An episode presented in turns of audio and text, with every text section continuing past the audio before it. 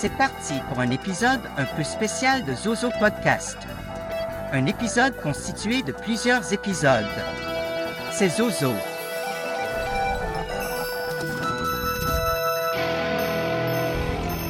Et ça s'appelle l'épisode Couleur. Récemment, il m'en est arrivé une belle. Je te dis que ça, je vous dis que ça. À ce moment-là, j'étais en vacances dans une grande ville, la deuxième plus grande ville de France. Je donne pas plus d'indices que ça. Et dans cette grande ville, il y a beaucoup de parkings, des parkings souterrains notamment. Et ce sont des parkings qui ont 3, 4 à 5 niveaux qui s'enfoncent dans les profondeurs de la Terre. Et la dernière fois que j'y suis allé, il y avait, euh, j'imagine, une grande manifestation ou quelque chose comme ça qui a fait que toutes les places euh, du premier, deuxième, troisième niveau étaient complètement occupées. Donc je descends, je découvre même qu'il y avait euh, un quatrième et un cinquième niveau en dessous, et je finis par me trouver une place sur la place, disons, 5504. Donc je suis tranquille et je remonte les 5 étages avec l'ascenseur. Je fais mes petites affaires, et quand je reviens à ma voiture, et que j'essaie de sortir, je me rends compte qu'il y a un bouchon, quelque chose de phénoménal, sur la totalité du niveau numéro 5, qui est présentement le niveau dans lequel je me trouvais, et je ne pouvais rien faire, j'étais bloqué au sein de ce niveau. Et il y avait toutes ces voitures les unes derrière les autres, alors forcément, situation de crise, qu'est-ce qu'on fait? Eh bien on va voir directement le Jacobi, le Zozo, évidemment. On demande tout de suite un avis médical, on vient à la vitre et on me demande alors, euh, qu'est-ce que t'en penses, qu'est-ce qu'on pourrait faire, qu'est-ce qui va se passer, etc. Et j'ai eu quelques mal à soulager les esprits et à apaiser tous les cœurs, parce que moi-même j'ai été un, un peu dubitatif. Qu'est-ce qui va se passer? Qu'est-ce qui va se passer? On était dans une situation inédite. Sans mentir, pendant peut-être 10 minutes, rien ne s'est passé. 10 minutes d'affilée, nous étions tous les uns à côté des autres dans le cinquième niveau, sous la surface de la Terre, et nous attendions que le bouchon se débouchonne. Mais rien ne se passait. Et ça posait question parce qu'on se demandait mais qu'est-ce qu'on va faire? Quelle est la solution? Et sans paniquer, j'ai commencé à me demander mais c'est vrai, comment on va faire? On n'y a jamais pensé à ça. Si jamais par exemple il y a un incendie qui se déclare dans le cinquième niveau, comment ils vont rentrer les pompiers? Le camion des pompiers il est beaucoup trop grand. Alors il va falloir qu'ils le démontent et que toutes les pièces, ils les descendent une par une au cinquième niveau, et après ils remontent le camion. Mais de toute façon, il n'y aura pas la place, il est trop grand le camion. Et si on fait passer la lance à incendie comme un long serpent gris dans les escaliers et qui descend comme ça en cercle jusqu'à atteindre le cinquième niveau, déjà il va falloir une sacrée dose de tuyaux. Et après, il va falloir le balancer comme ça sur la voiture, cha, cha, cha, pour éteindre la voiture en feu. Mais c'est terrible cette histoire, quand on y pense. Et si les pompiers ne peuvent pas descendre, nous-mêmes, comment on fait pour sortir? Il n'y a pas d'ascenseur pour les voitures, il n'y a pas de sortie de secours pour les voitures. On est tous coincés au cinquième niveau. Et si vraiment ça s'aggrave, qu'est-ce qu'on fait? Il faut laisser la voiture là, il faut l'abandonner. Ta voiture que t'avais payée avec l'argent de ta grand-mère, tu vas devoir l'abandonner là et la laisser. Mais c'est terrible, c'est terrible. Et c'est grâce à cette aventure qui m'est arrivée et qui m'a bouleversé que j'ai pu faire des études, que j'ai pu me renseigner sur ces situations. Et je peux vous l'affirmer aujourd'hui. Je sais aujourd'hui que les parkings souterrains sont parmi les endroits les plus dangereux de la Terre juste devant la bouche d'un requin et la tanière d'un ours, enfin. Faites très attention. C'était encore une fois un message de santé publique, offert gaiement par Zozo Podcast. J'en ai rien à foutre, moi. J'en ai rien à foutre. À la caisse du supermarché, je dis euh, non, j'ai pas la carte fidélité. Ça pose problème Rien à foutre. Et sur la Game Boy, là, j'attends pas qu'il y ait marqué retirer la carte. Non, il y a marqué transaction acceptée, j'arrache la carte, j'en ai rien à foutre. Je suis un fou furieux, moi. J'en ai rien à foutre. Je danse la Macarena sur la tombe de mon grand-père. Et demain ce sera sur celle de ton grand-père. J'en ai rien à foutre. J'en ai rien à foutre. Je pensais à ça. C'est ton petit truc, tu vois, c'est ton petit plaisir, ta petite, euh, petite friandise qui te fait lever tous les matins, avec le sourire aux lèvres. Si ton petit. Euh, c'est la corruption, si ton plaisir dans la vie, c'est de corrompre les gens, c'est très important d'être précis dans ta demande. Il faut pas qu'il y ait d'ambiguïté. Tu peux pas donner une valise d'argent à ta victime et lui dire Tiens, prends. Et euh, tu sais. Non, attends, qu'est-ce que je dois faire? Non, non, non. Tu sais très bien ce que tu dois faire. Ne dis rien. Ne dis rien. Prends cette valise. Et voilà. Bon, ben. euh, merci, j'imagine.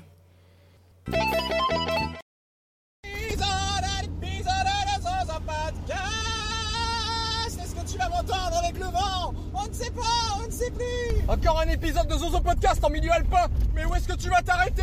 Où est-ce que tu vas t'arrêter? Mais où est-ce que tu vas t'arrêter? Un autre épisode de Zozo Podcast Je hurle et j'essaie de parler dans un murmure Attention, gauche-droite, gauche-droite sur la route On y va épisode de Zozo Podcast. Euh, l'ivresse, euh, l'ivresse, c'est une si belle chose, donc c'est juste pour te noter. Euh, putain, j'ai perdu ce que je voulais dire. Merde, je voulais dire un truc, je l'ai perdu. Putain, et pourtant l'ivresse est une si belle chose délicieuse. Mais tu dirais qu'à un moment donné dans, dans, l'épisode, euh, non, ça me, ça me reviendra pas. Je, je, passe mon tour. Est-ce que tu penses que les gardes du corps de Joe Biden, ils ont pas un petit peu l'impression, quand ils sortent de la voiture, d'accompagner leur grand-père quand ils vont faire une visite à l'EHPAD Est-ce qu'ils ont pas un peu cette sensation-là de, de soutenir le papy?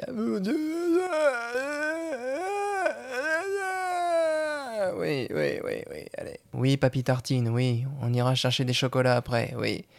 Oui, même si t'as pas le droit, c'est pas grave, on dira rien à l'infirmière. T'inquiète. Oui, ça va aller. Oui. Oui, il y a des gens qui sont noirs dans la rue. Oui, je les ai vus. Je les ai vus. Oui, oui, t'inquiète pas. Je sais que t'insistes à chaque fois pour me les montrer, papy Tartine, parce que ça te, ça t'intéresse et ça te fascine, je comprends.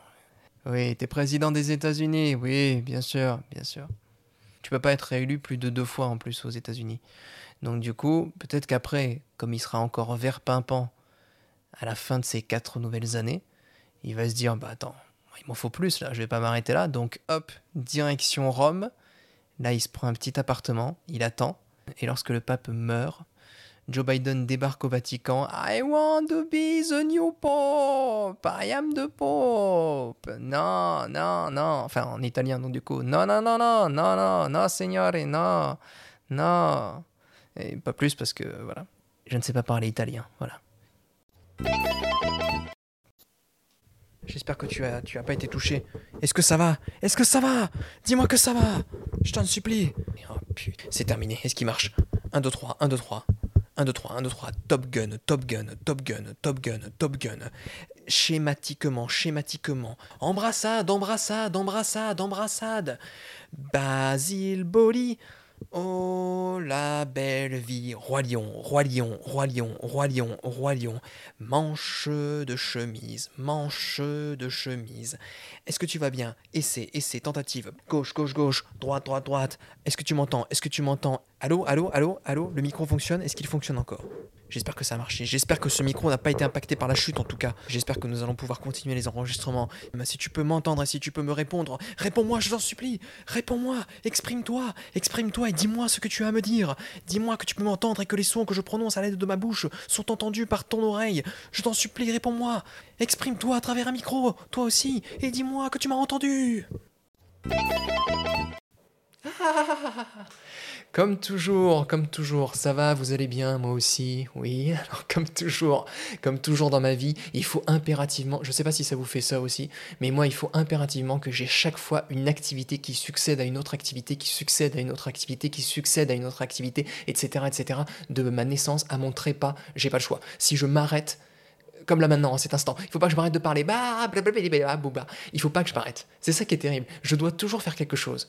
Sinon, si je ne suis pas en train euh, de lire, d'écrire, de faire tel truc, de faire tel truc, de sortir, de faire du sport, de voir des gens, de faire ceci, de faire cela, si je ne m'arrête de faire des choses, automatiquement, ma vie n'a plus de sens. Je me retrouve pris dans les filets de l'angoisse et je suis terrorisé. Je ne sais plus quoi faire. Je suis là. Ah, mes pensées, ma famille, ma naissance, ma mort. Ah, bah, bah, bah, bah, bah, bah. Et tout ça fait que il faut impérativement que je fasse quelque chose. Donc c'est la raison pour laquelle voilà, j'ai repris ce micro et je parle. Et tout à l'heure, j'arrêterai le micro, mais je vais pas rester inactif. Non, non, non, il va falloir que je fasse tout de suite quelque chose. Vite, quelque chose, ceci, cela, à droite, à gauche, en diagonale. Il faut que je fasse quelque chose. Vite, j'ai pas le choix. C'est ça ma vie. C'est ça ma vie. C'est terrible, hein mais je pense qu'on est beaucoup dans cette situation, à avoir toujours besoin d'avoir quelque chose pour ne pas penser à la noirceur et à l'horreur du monde. Alors, je tenais à vous le dire ici, euh, les gars, les filles, les femmes et les enfants d'abord, je suis dans votre équipe. Je suis avec vous, ok? Je sais ce qui se passe en vous, je comprends vos efforts, on est ensemble, ok? On est ensemble, on est ensemble, c'est hyper important. Voilà ce que je voulais vous dire. Oh, ça taille du bois hein? Oh, ça taille du bois C'est une expression que j'avais oubliée et que j'ai retrouvée il n'y a pas si longtemps. C'était quelqu'un que je connaissais quand j'étais ado qui disait ça, ou ado euh, jeune homme, quoi, et qui disait ça, ça taille du bois, ça taille du bois. Et c'était dans un contexte assez particulier, parce que ce mec-là, c'est pour ça que je l'aimais bien, on passait beaucoup de temps ensemble parce qu'on écoutait beaucoup de musique ensemble. et euh, notamment des musiques euh, un, peu, un peu dures, ACDC, Metallica, Megadeth, des trucs comme ça. Et, et c'était sympa, on écoutait ça, et souvent il disait ça, ça taille du bois. Hein. Il disait pas ça envoie du bois, parce que je pense que c'était une déformation. Quand on dit ça envoie du bois, ce qui était déjà assez ringard en 2008, mais lui, il était dans un niveau au-dessus, c'est qu'il disait ah, ça taille du bois. Hein. Et la musique, mettons, c'était euh, c'était genre ça. Et il disait ouais, ça taille du bois, ça taille du bois. Hein. C'était assez drôle, c'était assez drôle en tout cas. Mais euh, et il n'était ni bûcheron ni ébéniste. Hein. Mais euh, ça taille du bois, ça taille du bois, putain, ça taille du bois. C'était drôle. Là, ça taillait du bois, mais quelque chose de, quelque chose de sévère, ouais. Et si ça se trouve, je lui ai jamais demandé, mais peut-être que d'autres musiques taillent du bois aussi. Euh, lui, il était fan d'ACDC, euh, Scorpion et compagnie, mais au final, peut-être que d'autres musiques qui ne seraient pas si hard que ça taillent du bois aussi. Celle-ci, par exemple. Putain, ça taille du bois. Ça taille du bois, les enfants. Hein. Ça taille du bois. Ça taille du bois. Les petits minots, les petits minots, les petits minots. J'ai jamais su ce mec-là pourquoi il avait choisi de tailler du bois avec une telle ardeur, mais, euh, mais il y tenait, hein. il voulait que ça taille du bois. Hein. Le zozoteur, le sacré zozoteur qui est zozotier. Il ne sait plus que faire pour zozoter à tout va. C'est un sacré zozo. Le zozotier zozoteur zozotant. Oh oh c'est le zozo 3, 2, 1. Zozo Podcast, bonjour à toi, bonjour à toi. Tout de suite, tu te demandes, mais quel est ce bruit? Quel est ce son étrange? Quelle est cette technique d'enregistrement merdique? C'est normal, je t'enregistre cet épisode ou ce fragment d'épisode, je ne sais pas encore ce que ce sera. Euh, je l'enregistre depuis les vacances parce que je suis parti dans le sud de la France et je me suis dit tiens, si je prenais donc 3-4 jours en Provence, si je me détendais, si je m'aérais l'esprit en partant un petit peu au soleil, et il se trouve que j'ai vécu jusqu'à présent les pires journées que la Provence ait jamais connues, un temps merdique comme j'en ai rarement vu, peut-être un temps historique, peut-être que je suis en train de vivre euh, le basculement des mondes euh, au sein de la Provence, émouvant. Non mais c'est très euh, particulier parce que des temps merdiques j'en ai connu, euh, je fais un petit clin d'œil d'ailleurs à mes amis bretons. Euh, salut à toute la Bretagne, hein. on vous adore, mais, euh, mais si vous pouviez avoir un petit peu plus de soleil de temps en temps, ce serait pas trop mal. J'aurais préféré qu'il y ait une bonne pluie torrentielle et qu'après ce soit des cieux magnifiques et que le soleil revienne, plutôt que là, ce qui se passe depuis 2-3 jours, c'est littéralement une. On peut parler de harcèlement de la pluie. Une petite pluie, mais qui est quand même persistante, dans un ciel entièrement gris euh, et la pluie tombe. Et tu sors un petit peu la tête dehors, ça se calme, et la pluie retombe encore derrière. Un phénomène météorologique que je ne m'explique pas, mais qui, euh, je pense, qui est comparable euh, à des anges qui nous pisseraient dessus, à intervalles réguliers, vraiment, ça fait « Allez les humains !» Oh non, ça suffit, arrêtez, arrêtez Et puis ils font « Bah tiens, voilà encore le reste !» Et ils nous pissent dessus, ils nous pissent dessus à, à longueur de temps, vraiment, c'est infernal. J'ai réagi à ça comme le ferait euh, n'importe quelle euh, personne ordinaire, c'est-à-dire que j'ai pleuré. Euh, non, mais en tout cas, j'ai regardé Netflix beaucoup, et puis, et puis je suis resté dans mon petit appartement, dans mon petit Airbnb, en me disant, mais qu'est-ce qui m'a pris de prendre ces jours, ces jours-là précisément, en pensant qu'il ferait beau? Je ne sais pas, je ne sais pas. J'ai fait une erreur, ça arrive, il y en aura d'autres. Pour parler avec toi et pour voir si on peut trouver des choses drôles de, ces quelques jours. il y en a quelques-unes parce que il y en a quelques-unes parce que je suis, euh, je suis tout simplement allé euh, faire les courses. Je suis allé faire des courses parce que, à part engranger des calories, qu'est-ce que tu veux faire d'autre quand il pleut comme ça sur la Provence? Donc je suis allé faire les courses. Je me suis rendu dans un petit supermarché où euh, l'ambiance était euh, presque comme un jour férié, c'est-à-dire qu'on sentait qu'il y avait eu euh, de la décontraction, mais peut-être un, petit peu trop de décontraction, peut-être un sentiment un peu, voire un sentiment d'impunité.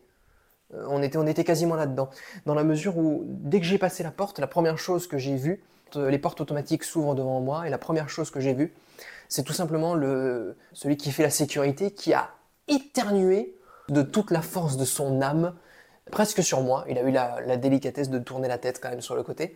Mais j'ai vu euh, le jet de particules. Il a dû perdre un quart de sa matière grise dans ce seul éternuement. Il y a eu un, vagissement.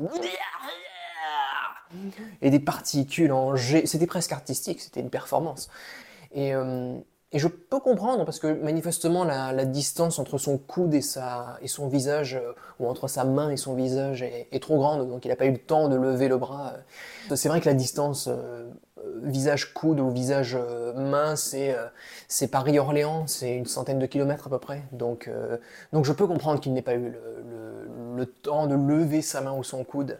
Bref, c'était à la fois artistique et à la fois, fois c'était complètement dégueulasse. Mais donc j'ai continué à faire mes courses comme si de rien n'était, comme si j'avais pas assisté à un grand événement. Et en sortant sur le parking, j'ai vu euh, des filles qui étaient très, euh, très agréables, enfin en tout cas qui m'ont, beaucoup plu. Et souvent dans ces situations-là, je me retrouve à, à ne pas savoir comment les aborder, à ne pas vouloir les aborder pour pas les déranger. Et, euh, et c'est ce qui explique que je suis tragiquement seul depuis des mois. confession, la confession intime. non, mais blague à part, en tout cas, c'était des personnes très, très agréables qui avaient l'air très sympas. Et euh, ce qui m'énerve toujours un petit peu, c'est qu'elles sont généralement accompagnées par, euh, ou rejointes par des personnes euh, masculines, souvent qui sont beaucoup plus beaux et plus musclés que moi. Donc j'ai bien sûr une petite jalousie qui pointe. Ça s'est passé, encore une fois. J'étais à peine entré dans ma voiture que je voyais d'autres personnes qui venaient les rejoindre, qui étaient peut-être leurs amis. hein, je ne connaissais pas leur vie, mais bon, qui avaient l'air assez intimes avec elles. Donc on va présumer que c'était leurs petits copains. Et là, soudain, bascule assez étonnante. En baissant les yeux jusqu'à leurs pieds, euh, tout a été pardonné. Je ne leur en voulais plus du tout. J'étais même sincèrement euh, à deux doigts de me sortir de la voiture, d'aller vers ces garçons et de leur dire euh, Attends, excu- excusez-moi, excusez-moi. Vous, êtes, vous êtes Monsieur Chombier Vous êtes Monsieur Chombier Non, non, pourquoi? Non, parce que je, pensais que vous étiez mon prof d'histoire géo quand j'étais en 5e B, parce que c'est la dernière personne que j'ai vue qui portait des chaussettes blanches Adidas dans euh, des claquettes. Donc c'est pour ça. Je pensais que vous étiez euh, Monsieur Chombier de la 5e B. Excusez-moi, excusez-moi.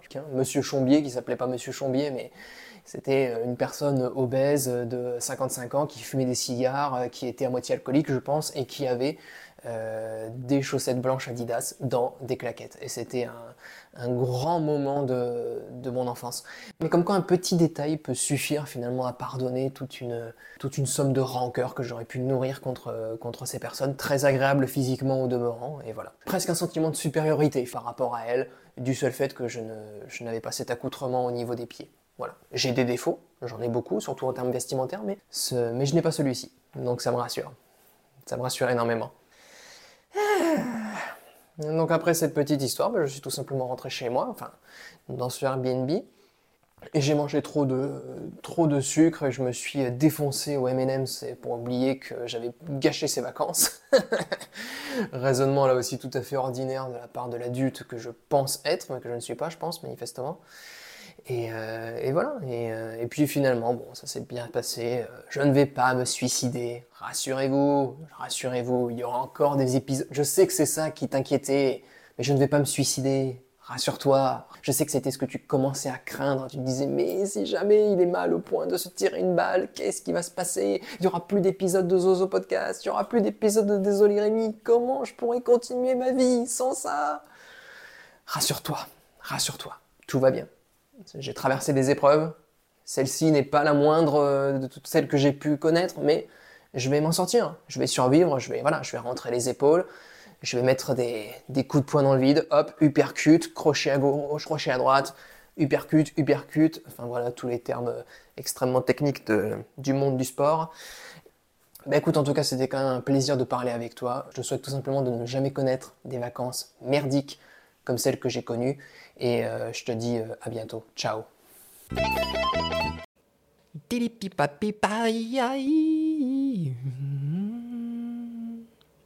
Bonjour. Bonjour. Zozo Podcast, j'espère que tu vas bien.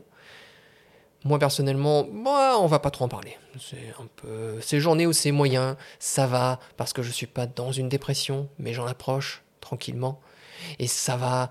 Donc au final, un petit peu dans, cette tonalité, un mi bémol. Ça suffira. Euh, écoutez, en tous les cas, maintenant que nous sommes là, face à face, oreille contre oreille, Est-ce qu'on n'en profiterait pas pour passer un petit moment ensemble et essayer de se fendre la poire, tout simplement? Quoi Alors, Zozo Podcast. Pourquoi Zozo? Eh bien, parce que je vous dirais que trouver un mot du dictionnaire qui ne soit pas déjà utilisé pour le titre d'un podcast en France en 2023, eh bien, ça relève de la prouesse technique, voire euh, de la folie artistique. Donc, euh, Zozo était disponible. J'ai eu de la chance. J'ai cherché, hein. j'ai pris le temps de regarder s'il n'y avait pas un Zozo et ses amis, la bibliothèque de Zozo, Zozo et la maîtresse, Zozo fait du papier peint et autres choses à base de zozoterie, mais au final non, il y avait Zozo Podcast était libre, donc j'ai sauté sur l'occasion et j'ai saisi Zozo à bras le corps. Euh, Zozo à bras le corps. Mais en tout cas, ce qui est sûr, c'est qu'il y a une capacité en France à imaginer des podcasts qui est peut-être un peu trop importante pour la qualité de ces podcasts. Euh, si je tapais endive dans la petite loupe, qu'est-ce que je trouverais à votre avis? Hein? J'en trouve au moins 4 des podcasts. Endive, E, N, N, D, D, I, V, E, S, parce qu'on accorde endive. Eh, 18 épisodes 18 épisodes. Mhm. Là, j'ai une playlist. Paul Charpentier. Très bon nom déjà. Jour de l'endive. Mhm. Étonnamment, chaque fois que je vais chez le coiffeur, il y a, ces personnes, euh, souvent des femmes entre deux âges, qui ont ces, comment dire, ces, cet aluminium dans les cheveux. C'est un petit peu comme des panneaux solaires artisanaux qu'elles ont euh, plantés sur le, sur le cuir chevelu.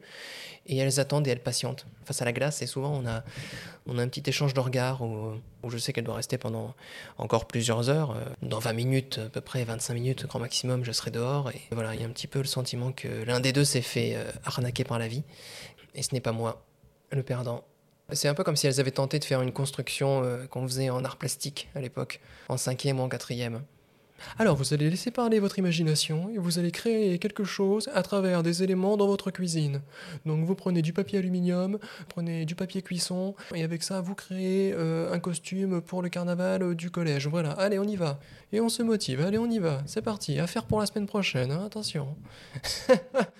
ces, créations d'art plastique. Et quand je pense qu'à l'époque, notre fierté la plus grande, c'était que l'une de nos productions se trouve sur une de ces grandes armoires qu'il y avait dans la salle de classe. Parlez-moi des Césars, parlez-moi des Molières et des Oscars. Non, la fierté, la vraie fierté, la gloire, c'est d'avoir la tour des jeux ou je ne sais quelle euh, création euh, qui, est sortie de notre petit esprit immature de, de minot, de, de préadolescent de 12-13 ans, et de le voir poser comme ça, tel un trophée au sommet d'une armoire. Voilà, en classe de 5e B au collège de, Saint-Nicolas. Non, mais c'est vraiment, c'est quand même. Comme quoi, on n'est pas, on est ambitieux, mais sans trop l'être. hein. Quand on a 12-13 ans, ça va. On se... La gloire est à portée de main, pour ainsi dire. hein. Mais ceci dit, ça, ça va quand on a 12 ans en 5e B. Par contre, euh, 3-4 ans plus tard, les ambitions sont toutes différentes. C'est Le but, c'est d'avoir euh, une petite amie, un petit ami, et idéalement d'avoir des relations sexuelles avec elle ou avec lui. Et là, c'est le summum de, de la liberté et de la jouissance. À 15 ans révolus. Donc autant dire que là aussi les goûts sont plus simples, mais ceci dit peut-être un peu plus difficile euh, à atteindre que, que la création artistique au-dessus de l'armoire, si je peux me permettre. Enfin en tout cas en ce qui me concerne. Je ne faisais pas partie de ces prodiges au collège euh, et surtout pas au lycée qui euh, étaient déjà en couple, installés, trois enfants, deux chats et une piscine, et, et qui étaient déjà le summum du cool. Non. Pour chercher le cool au lycée, J'étais plutôt, euh, à la fin du peloton et, j'arrivais derrière. euh, Attendez-moi Attendez-moi, moi aussi je veux être cool Moi aussi je vais y arriver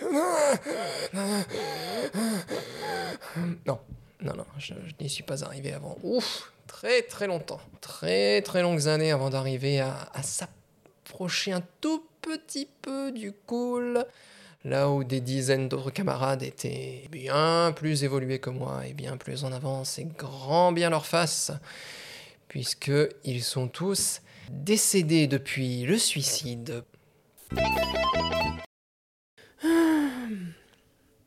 J'ai vu quelque chose d'assez extraordinaire. On croit toujours que les films hollywoodiens, c'est quelque chose de d'extraordinaire, justement, et de, de surnaturel, et que ça peut pas être comme ça dans la vraie vie, et que voilà, c'est too much. Je te raconte un peu ma vie, mais j'étais en week-end dans ma famille. Je quitte euh, la maison de ma grand-mère, et je prends une voie rapide. C'est hyper intéressant. Dans le compteur, j'avais 105 849 km. Voilà, pour t'indiquer un petit peu. 800, 851, 852. Et, euh, je, je, prends la voie rapide euh, à la sortie de la ville. Donc on est à 110, dimanche matin, tout se passe très bien, aucune raison d'avoir peur. D'un seul coup dans le rétro, je vois une voiture qui percute, alors je ne saurais pas trouver un nom, ça s'appelle, c'est un peu comme des grosses, euh, des gros triangles verts et blancs qui signalent en fait une euh, séparation entre la voie principale et une sortie. Et donc du coup, il y a les petites rayures blanches par terre, et il y a, euh, pour cacher j'imagine la structure métallique, un triangle qui indique au baltringue que voilà, ici c'est la voie rapide et ici c'est l'autre voie, tu vois, c'est pour ça que la voie elle fait une courbe. Et euh, manifestement, quelqu'un derrière moi n'a pas suivi ce conseil avisé et s'est cru plus fort que tout le monde parce qu'il a explosé ce triangle vert. Mais je sais pas comment dire ça autrement. C'est un triangle qui fait peut-être ma taille, donc 1m83. Il doit faire peut-être la même largeur et il a défoncé la chose à 110 km/h. Et c'était vachement impressionnant, même si c'était dans mon rétro il y a eu un jet de poussière blanche, il y a un fragment du triangle qui s'est qui a volé dans les airs. et la voiture, hein, qui à mon avis devait être pas très, pas très bien, bon, je pense qu'elle a glissé après derrière et tout s'est bien passé. Il n'y a, a, pas non plus une explosion et un champignon de flammes qui montait dans les airs, mais c'est en ça que je disais que il y avait un côté qui était extraordinaire dans le seul fait que justement ça survenait d'un seul coup comme ça et c'était beaucoup plus impressionnant que tous les champignons de feu euh, de tous les films avec Tom Cruise. Mais enfin bref, c'était un grand moment euh, de ma vie de constater qu'au final, euh, justement, les films avec Tom Cruise, c'est vraiment de la merde. Et on est ce qu'on pourrait imaginer comme étant quelque chose de surnaturel. C'est banal en comparaison avec cette, je sais pas comment dire, cette bite d'amarrage verte en plastique verte et blanche qui a explosé et volé dans les airs. C'était, ça valait bientôt l'émission impossible. Ah, dans des circonstances où rien n'invitait à l'aventure, c'était un dimanche, il faisait froid, il y avait personne sur la voie rapide, euh, c'était une petite ville, euh, petite ville du sud, autant dire que voilà, on était sur quelque chose de très, de très classique en termes de dimanche matin, et pourtant il y a eu un film hollywoodien rien que pour moi, mieux, mieux qu'un film hollywoodien, et euh, ouais, j'évoquais Tom Cruise tout à l'heure parce qu'il faut, il faut qu'on en parle, hein. c'est vraiment, je ne comprends pas cette fascination pour Tom Cruise je ne comprends pas, j'ai jamais trop comprise. Après, on m'a expliqué qu'il avait séquestré euh, l'équivalent de la moitié de ma classe de 5 donc bon, c'est quand même beaucoup pour un seul homme. Euh, il a des petites affinités avec euh, un certain groupe sectaire qui s'appelle la scientologie, mais faut pas le dire trop fort. Disons que voilà, je n'aimais pas trop le bonhomme déjà, j'étais pas trop fan de ses films non plus. Et puis, avec le temps, parce que j'étais sans doute en dépression, je me suis dit, tiens, pourquoi pas regarder un film parce que voilà, c'est un des signes, euh, quand je fais une dépression, j'ai envie de voir des films. Le reste du temps, je m'en passe très bien et, euh, et, ma vie est formidable. Mais je me suis dit, tiens, si j'allais regarder des films, qui plus est des films de merde, et en l'occurrence un film avec Tom Cruise. Et je suis tombé sur euh, Mission Impossible 2, je crois, avec Emmanuel Béard et Tom Cruise.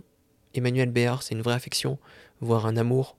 Et je pense que même que j'ai regardé Mission Impossible juste parce que elle était au casting.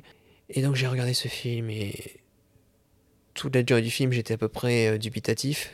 Et la fin m'a, et la fin m'a excédé avec un hélicoptère qui passe euh, dans l'équivalent du tunnel sur la Manche et qui reste pendant l'équivalent d'un Paris-Nice peut-être par autoroute et qui est de l'absurdité que ce soit euh, le propre des missions impossibles etc. Oui pourquoi pas mais laissez les hélicoptères dans l'air et les trains sur la terre ou sous la terre débrouillez-vous mais ne mélangez pas les deux s'accrocher à des falaises, je sais pas quoi, et sauter d'un avion, enfin bref.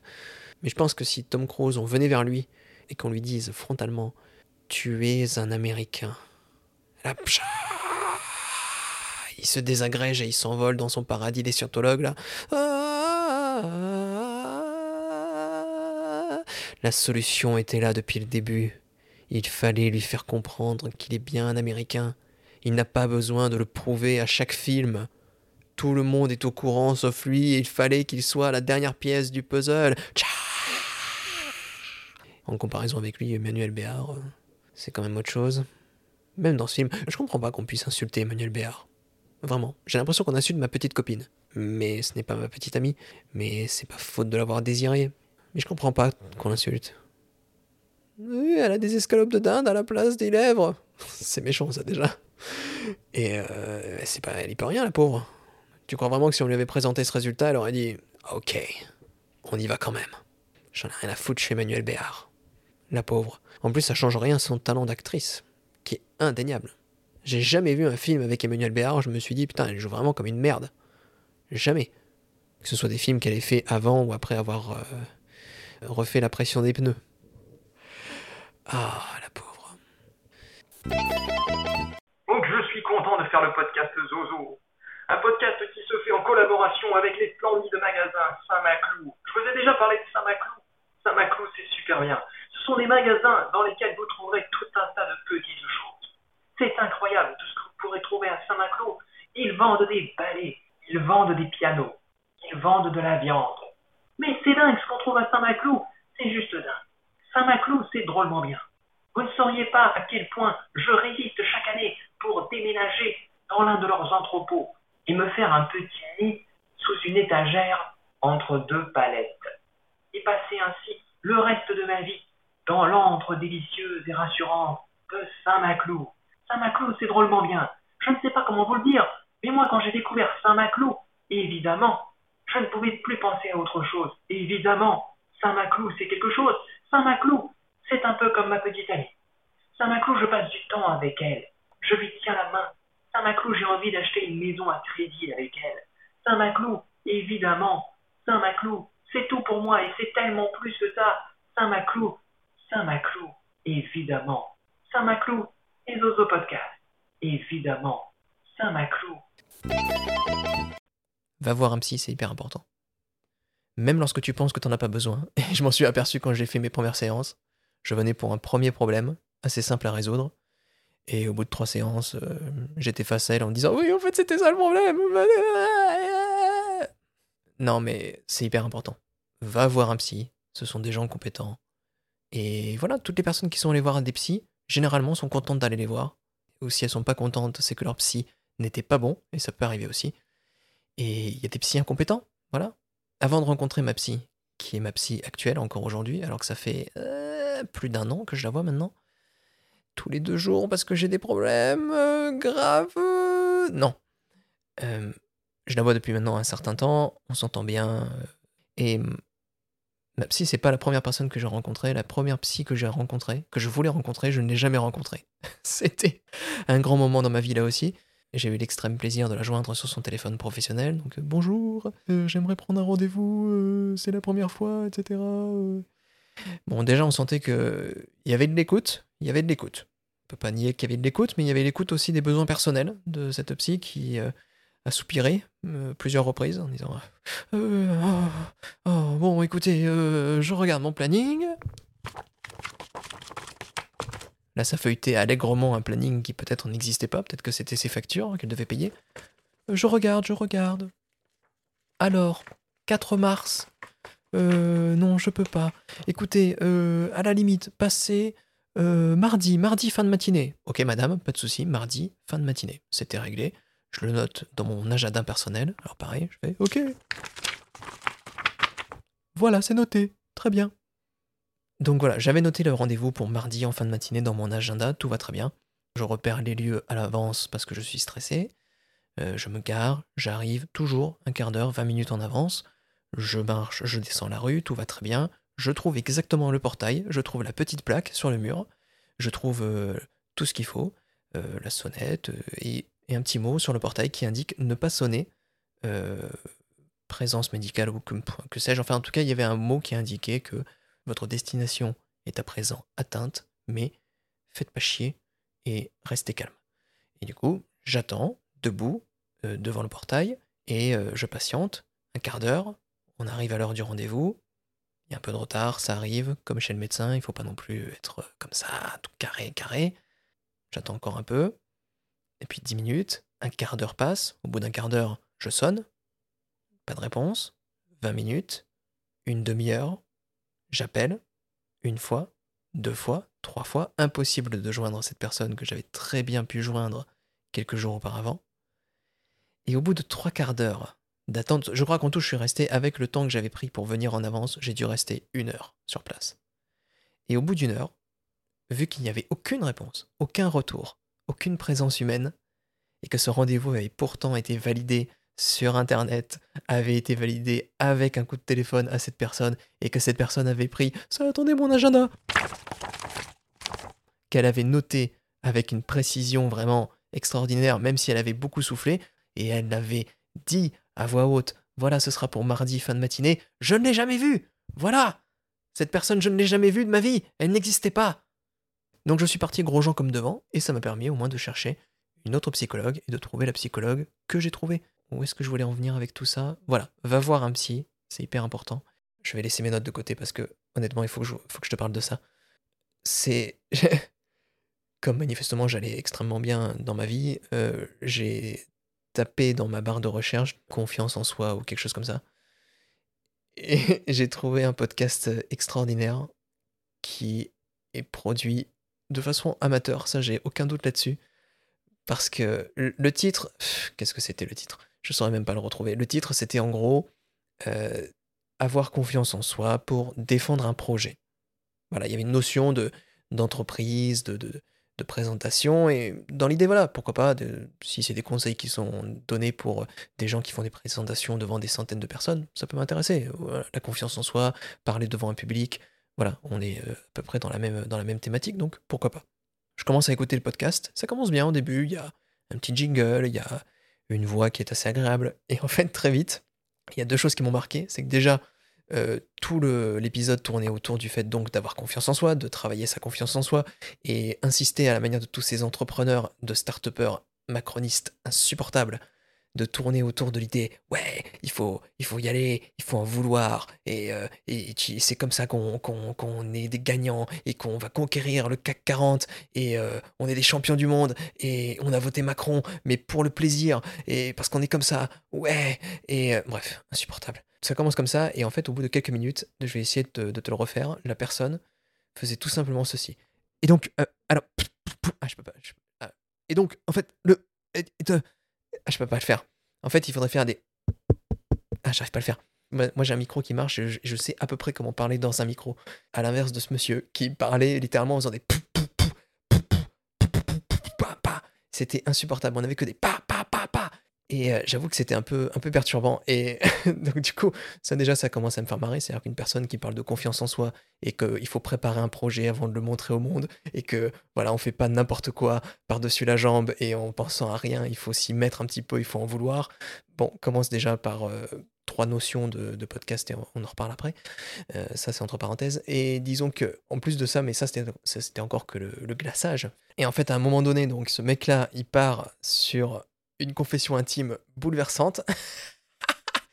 et littéralement, il commence à dire euh, il faut avoir confiance en soi et euh, les arguments, il faut les énoncer, mais euh, pas tous à la fois. Enfin, je dirais, il faut, il faut, faut argumenter, mais de façon précise. C'est-à-dire que si tu commences à trop parler, un peu quand, quand, tu te disputes avec ta copine, par exemple, tu vois, enfin, je sais pas, mais si tu te disputes avec ta copine et que tu commences à trop argumenter, elle va commencer à se dire peut-être qu'il me trompe, un truc qui est louche là-dessous, etc.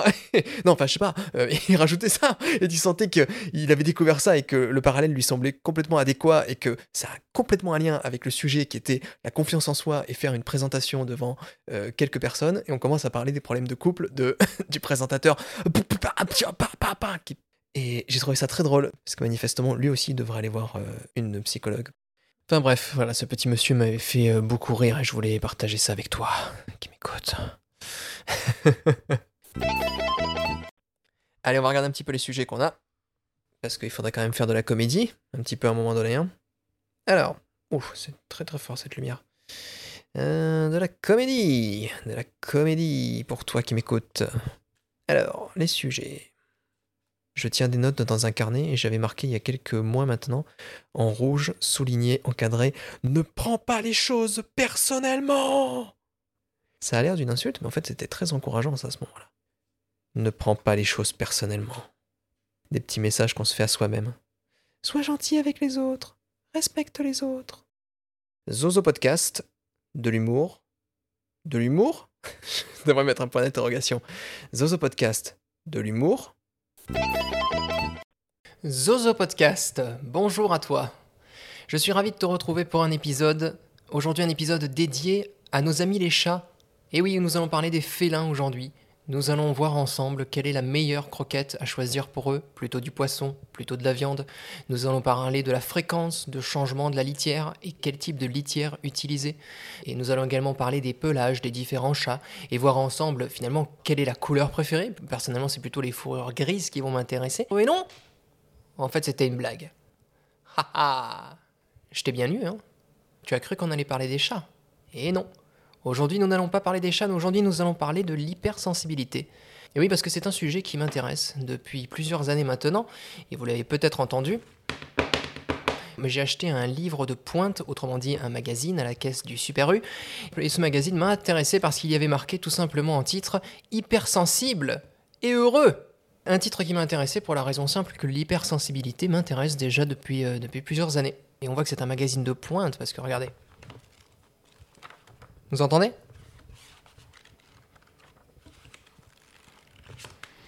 Ça, ce sont des pages hypersensibles. Ça, ce sont des pages qui demandent qu'on écoute leurs émotions et qu'on les prenne en compte. Pour être tout à fait franc, l'hypersensibilité, c'est vraiment un sujet qui m'intéresse au premier degré. Et ça m'intéresse depuis quelques années déjà, euh, quand j'ai entendu parler de ce concept, quand je ne savais pas encore vraiment ce qu'il désignait. Euh, parce que je pense qu'au fond de moi, j'avais le sentiment d'être... c'est peut-être ce que ce magazine va m'apprendre euh, à mon détriment. C'est que peut-être qu'en fait, en réalité, je ne suis pas du tout hypersensible et que c'était un mensonge depuis le début. Et qu'en fait, je suis juste euh, casse-couille. En tout cas, ce qui est sûr, c'est que j'ai croisé certainement dans ma vie des personnes qui étaient hypersensibles. Peut-être même qu'il y en a dans ma famille. C'est là aussi ce que ce magazine va peut-être m'apprendre. Et en tous les cas, c'est un sujet voilà, qui, me, qui me questionne et j'avais envie de le partager avec vous.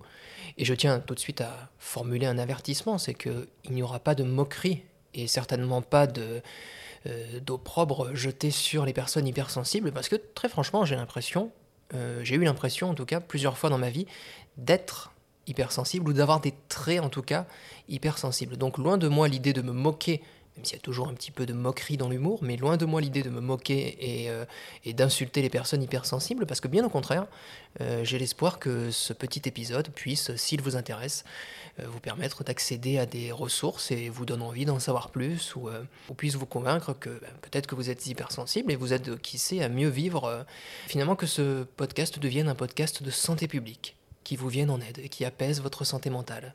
C'est quand même pas mal. Tout ça dans un podcast qui, euh, en apparence, n'est que ah la la la la la la la la blague, la blague, la blague, la galéjade, la faribole. Eh bien, nous allons commencer tout de suite. Donc, comme je vous le disais, euh, déjà premier aspect hypersensible et heureux avec un point d'exclamation inclut un cahier journal pour décrypter tous les types d'hypersensibilité. Déjà, c'est une première information. Je ne savais pas qu'il y avait plusieurs types euh, d'hypersensibilité. Pour moi, on était hypersensible ou on ne l'était pas. Euh, toutes les clés de l'hypersensibilité pour en faire un véritable... Ah, je vais apprendre à lire. Attendez, excusez-moi, je reviens. Voilà. Toutes les clés de l'hypersensibilité pour en faire une véritable alliée. Mhm. Des témoignages en gras, des témoignages pour mieux l'identifier, des conseils pour l'apprivoiser, des astuces pour l'utiliser comme une force. Beaucoup de points d'exclamation, on sent que le magazine est très dynamique. Alors on va commencer, on l'ouvre. Je l'ai feuilleté très très rapidement, juste un coup d'œil, mais je ne sais pas précisément ce qu'il contient. Alors. C'est quoi être hypersensible? Alors je vous lis.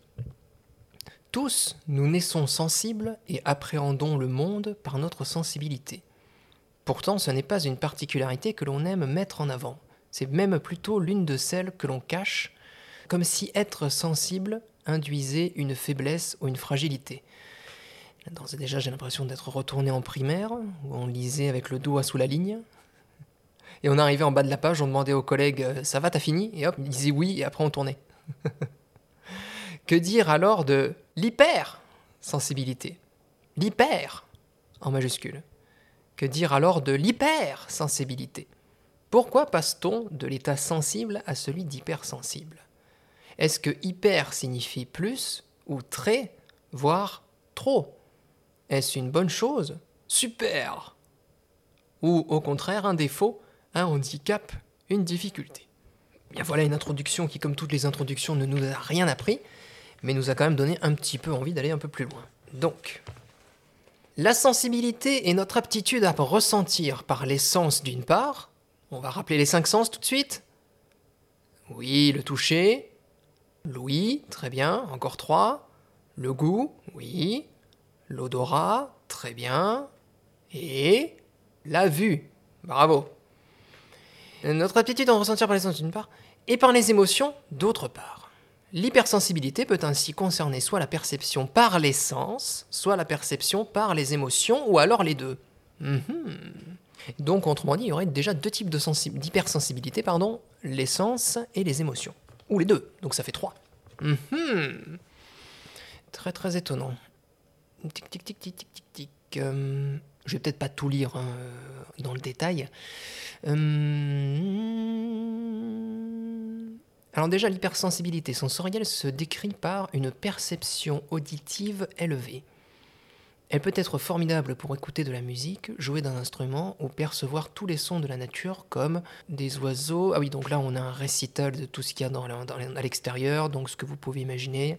Les écureuils qui s'accouplent, les fans qui courent après les cerfs et, euh, et autres cours d'eau pollués qui se feraient un chemin à travers les, cyprès et je ne sais quoi. Euh, voilà, le tic-tac d'une horloge, oui, d'autres bruits clichés, on y va, voilà, la moindre vibration, oui, très bien. Euh, certains sons plus bruyants et récurrents, entre parenthèses travaux de chantier, environnement de travail en open space, peuvent devenir une torture. Et oui, c'est assez, exact. Donc une sensibilité au niveau de, des esgourdes, apparemment. Donc là, jusqu'à présent, je suis d'accord. Hmm.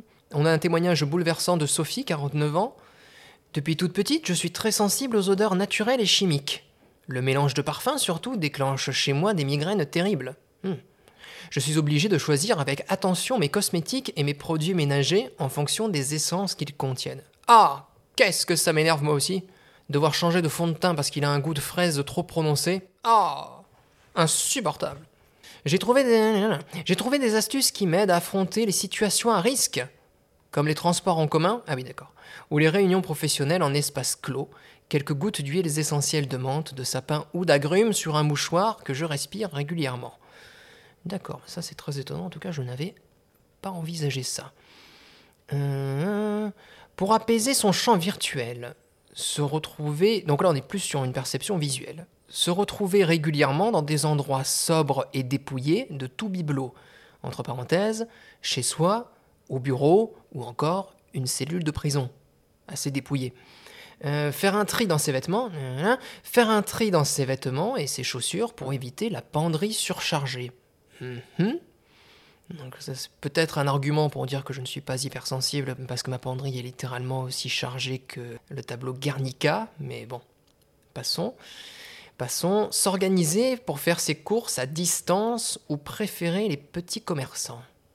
Hmm. Eh bien écoutez, on a un faisceau d'indices qui continue d'augmenter. Ne pas confondre sensibilité et sensiblerie. Mhm, petit point vocabulaire. La sensiblerie est une fausse sensibilité. C'est un faux ami. Comme en anglais, parce que je vous rappelle que vous apprenez l'anglais avec Zozo, une leçon à chaque épisode. En anglais, actually, actually, comme dans ce fameux film que je déteste, Love Actually. Love Actually ne veut pas dire love actuellement. Enfin, aime actuellement ou amour actuellement, parce que ça ne veut rien dire en français. Donc love actually, ça veut dire l'amour maintenant. L'amour maintenant. Entre parenthèses, il est évident que je ne suis pas doué en anglais, donc ce que je viens de dire est peut-être un tissu de mensonge. Excepté lorsque je lis un traité scientifique, comme c'est le cas de ce magazine, euh, ne croyez pas un mot de ce que je raconte, évidemment. Ceci était un message de santé publique. Euh, la, sensiblerie est une fausse sensibilité. Elle est feinte et démontrée de façon exagérée pour faire croire qu'on est ému ou affecté par une situation ou un propos. Mhm. Petit exercice. Si vous voulez distinguer la sensibilité de la sensiblerie. La sensibilité.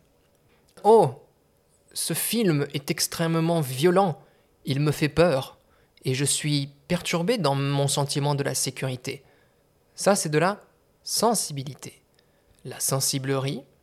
Ouh là là là là, soi-disant c'est violent, ouh là là, comment ça se fait que c'est violent? Eh, hein, Pourquoi c'est violent? Je trouve pas ça violent, moi, les films d'horreur. Eh, J'aime bien quand les gens se tapent.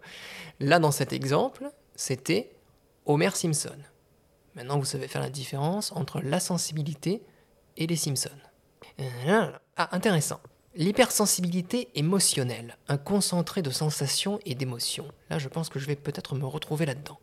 Dans le cas d'une haute sensibilité émotionnelle, toutes les émotions sont ressenties intensément et se traduisent par des réactions tout aussi fortes, souvent mal comprises par l'entourage. D'accord Elles concernent autant l'intensité que la variété des émotions qui découlent notamment sur une empathie très prononcée. Empathie, sensibilité aux émotions des autres, au bonheur ou au malheur de l'entourage. Et une intolérance à l'injustice.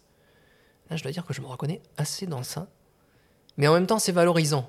Donc est-ce que je préfère pas me reconnaître uniquement dans ce qui est valorisant plutôt que dans des éléments qui seraient très défavorables à mon image personnelle? Euh, Mais bon, en tout cas, je dois dire qu'il y a quand même un écho avec ma vie, ça je dois admettre. Ainsi, l'hypersensibilité émotionnelle peut se traduire par des larmes de joie, en gras, par des larmes de joie, autant que de tristesse, des colères soudaines et explosives, une réelle difficulté, voire une intolérance face au rejet et aux critiques, des humeurs très changeantes au fil d'une même journée, etc. etc. L'hypersensible émotionnel sera qualifié de susceptible, d'excessif, d'émotif, et là ça m'intéresse, mais aussi de créatif, toujours à l'écoute des autres, d'étonnant, de perfectionniste, d'intuitif. Hmm, Mais effectivement, là, je me retrouve de plus en plus dans cette hypersensibilité émotionnelle. Alors, ensuite, euh, donc Saverio Tomasella, Saverio Tomasella qualifie cette sensibilité augmentée comme étant plus intense et plus variée que la moyenne. Dans son ouvrage Hypersensible, trop sensible pour être heureux C'est Saverio Tomasella qui nous pose la question. Voilà. Donc Saverio Tomasella nous rappelle que l'hypersensibilité est une conjugaison de plusieurs dispositions personnelles telles que la délicatesse, la fragilité, l'émotivité, l'originalité, la créativité, la subtilité. L'intensité des ressentis, la perception, la précision des perceptions, la finesse des intuitions, l'empathie, la compassion, l'attention portée à autrui, une grande pudeur, une timidité, une réserve prononcée, le désenchantement, la nostalgie, la lassitude, le découragement, le doute, putain, il y a plein de choses, la susceptibilité, l'irritabilité, le refus des contradictions ou des critiques, l'angoisse, l'anxiété, l'inquiétude, le souci pour soi ou pour les autres, l'impression de plaie à vif, d'hémorragie, eh ben donc tout ça. Ah non, c'était tel que. Ah, heureusement, vous pouvez piocher dans toutes ces petites choses et vous faire votre petite idée. Ah, une autre personne. Elaine, Elaine Around. Elaine Around ne parle pas d'hypersensibilité, mais de sensibilité élevée et de personnes hautement sensibles. Alors attention, le cours d'anglais reprend. 3, 4 de personnes hautement sensibles, entre parenthèses, highly sensitive person, highly sensitive person, person. Pour elle, donc pour Elaine Around, il s'agit d'une différence neurologique essentiellement innée qui se caractérise par un type de tempérament capable non seulement d'analyser et de recevoir plus intensément toute information sensorielle, mais des points, mais aussi de développer une empathie plus élevée, avec une tendance à être plus facilement débordée par les sensations multiples et variées vécues quotidiennement. En d'autres termes, l'hypersensible reçoit avec plus d'ampleur toutes les stimulations auxquelles il est confronté, émotions et sensations, et il y réagit aussi avec plus d'intensité. C'est très intéressant pour l'instant. Je dois admettre que je me reconnais pas mal dans ça, dans l'hypersensibilité émotionnelle. Je ne sais pas si c'est ton cas en tout cas, mais je trouve ça assez intéressant en tout cas. Parce que c'est vrai que l'hypersensibilité, malheureusement, on a une vision peut-être comme la... Comment ça s'appelle déjà? Comme l'hyperpotentiel intellectuel, HPI On a souvent des clichés qui tournent autour de ça, et le fait que les hypersensibles soient vus comme des personnes faibles, fragiles, déjà ça, a tendance à m'énerver. Je trouve ça intéressant, même si c'est un magazine à 7,99€ acheté à la caisse du Super U, malgré tout, malgré tout, c'est intéressant de faire un petit point euh, aussi détaillé. Est-ce que les sources sont vérifiées et euh, peuvent être crues sur parole? Une autre question, ça reste quand même un magazine à 7,99€ acheté à la caisse du Super U. Euh, Hélène Around a mis au point un test à question fermée basé sur l'auto-évaluation qui fait référence, qui fait référence, qui fait, qui fait référence. Voir page 90. Ah ben voilà, on va aller voir ça tout de suite. Bien qu'il ait été validé par de nombreux psychologues, ce test ne concerne que les personnes hypersensibles, à la fois du point de vue émotionnel et sensitif, ou sensoriel, alors que les deux ne vont pas systématiquement de pair. Il existe à l'heure actuelle assez peu d'outils pour mesurer l'hypersensibilité, c'est pourquoi le questionnaire d'Hélène Around reste le plus utilisé à ce jour. Hmm, D'accord. Euh, eh bien, écoutez, on va quand même regarder à tout hasard, même si je ne rentre pas dans la case euh, et sensorielle et euh, émotionnelle, on va quand même le tester. Page 90. Alors, votre enfant est-il hypersensible? Non, je n'ai pas d'enfant. Laisse-moi tranquille maintenant, hein Ça suffit les injonctions. Hein J'ai pas envie de faire un enfant, je ferai pas d'enfant. C'est fou ça. C'est pas parce qu'un magazine à 7,99€ m'a dit de le faire que je vais en faire un. Alors, je crois que j'avais un crayon ici, mais malheureusement il a disparu. Donc du coup le test s'intitule sobrement Êtes-vous hypersensible? Un test proposé par The Highly Sensitive Person, Hélène M. Around. Traduction française aux éditions de l'Homme, ces gens qui ont peur d'avoir peur. Euh, alors tout de suite, là, on est sur quelque chose d'extrêmement euh, amical et, euh, et fraternel. Répondez sincèrement et sans a priori à chaque énoncé. Point. Tiens-toi le pour dit. Donc si vous voulez, vous pouvez répondre en même temps que moi. À chaque fois, c'est ni plus ni moins que 23 questions. Je vais quand même vérifier s'il n'y a pas quelque chose derrière. Non, c'est bon. Il y a 23 questions, à chaque fois oui ou non. Et au bout d'un certain nombre de oui ou de non, eh bien tu as une réponse à la question Êtes-vous hypersensible? En sachant qu'on parle bien de l'hypersensibilité sensorielle et émotionnelle à la fois. On est parti. Question numéro 1. Je suis conscient des subtiles nuances de mon environnement. Je suis conscient des subtiles nuances de mon environnement. Alors, je ne savais pas qu'on partait sur de la philosophie. Euh, alors, d'après Jean-Jacques Rousseau, les nuances sont... Je suis conscient des subtiles nuances de mon environnement. Ah, Déjà, c'est compliqué. Les subtiles nuances de mon environnement. Qu'est-ce que ça veut dire? Allez, on va quand même dire oui. Je vais cocher oui. Hop. Question numéro 2. L'humeur des autres me touche. Oui, très clairement. Trop, d'ailleurs. Souvent trop. Souvent, j'ai, je ne sais pas si ça t'est déjà arrivé d'avoir honte pour les autres. Tu vois une situation gênante et tu as honte pour la personne. Ça, ça me fait souvent ça. Ça me faisait souvent ça avant. Un, peu moins maintenant, mais quand même, j'ai eu souvent ça dans ma vie. Je suis très sensible à la douleur. Je suis très sensible à la douleur. Euh, moi j'ai envie de dire non, personnellement, pas trop. Question numéro 4. J'ai besoin de me retirer quand il y a trop d'agitation, soit au lit, soit dans une chambre obscurcie, soit dans tout endroit où je suis susceptible d'être tranquille et libéré de toute stimulation. Euh, donc un besoin d'isolement, autrement dit, quand il y a trop d'agitation et de se replier dans un endroit sûr et tranquille. Euh, oui, oui, clairement. euh, oui, oui. Un chat d'intérieur plutôt que un chien fou qui court euh, dans un parc. hein.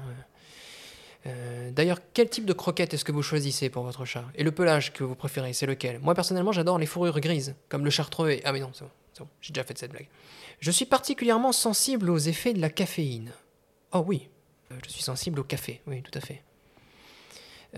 Quoi d'autre? Question numéro 6.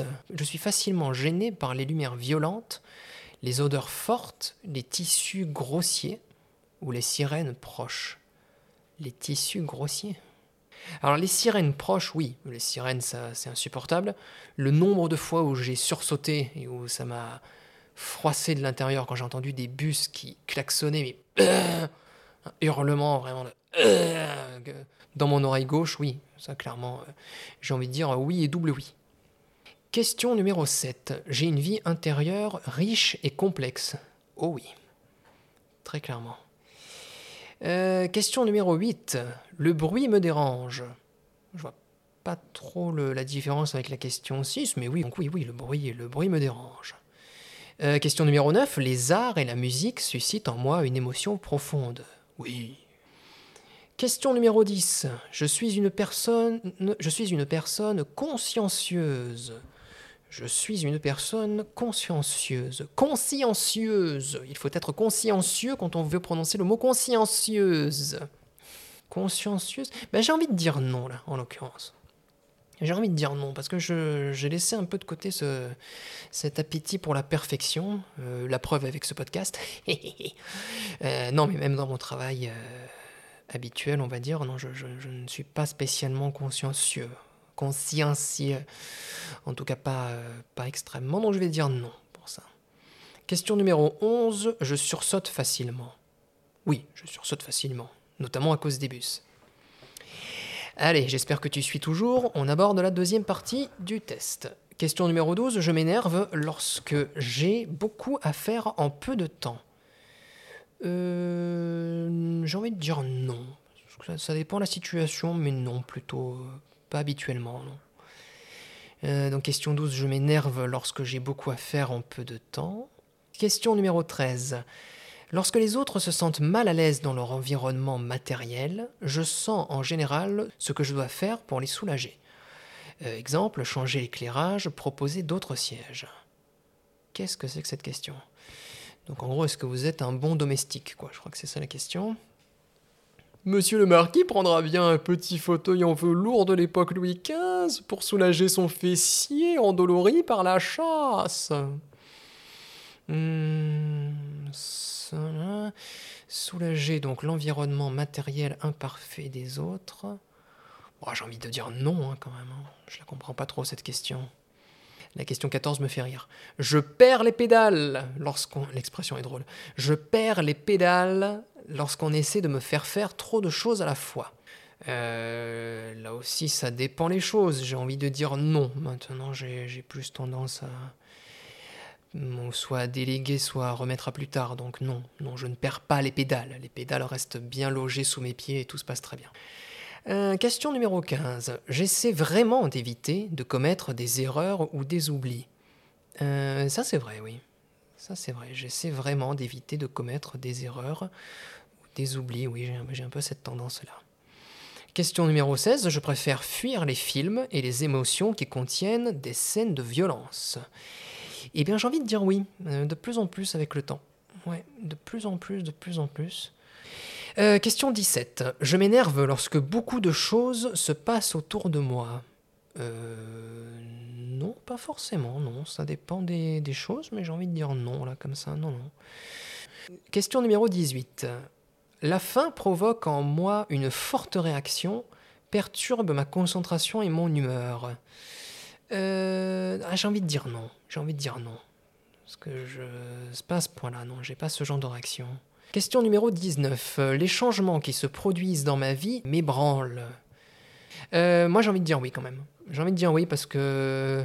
Et c'est même pour ça que j'ai voulu les susciter souvent pour éviter d'être euh, surpris et décontenancé par, euh, par ces changements soudains, oui. Ou en tout cas, je sais pas si ça te fait ça aussi, mais quand il y a des changements brutaux qui se produisent dans ma vie, j'ai besoin de les, de les digérer, pour ainsi dire, et ça met du temps à ce que ce soit absorbé, digéré, euh, et des fois c'est le fait de partir en vacances, c'est le fait de prendre du temps pour moi qui va m'aider à les digérer. Ça, je suis suis pas expert encore une fois en hypersensibilité, mais ça, je trouve que c'est assez hypersensible quand même de ce que je, je perçois. Mais bon, après, c'est peut-être qu'un spécialiste comme euh, par exemple euh, Hélène M. Around pourrait me dire euh, que c'est faux et que je me trompe totalement et que je suis un imbécile.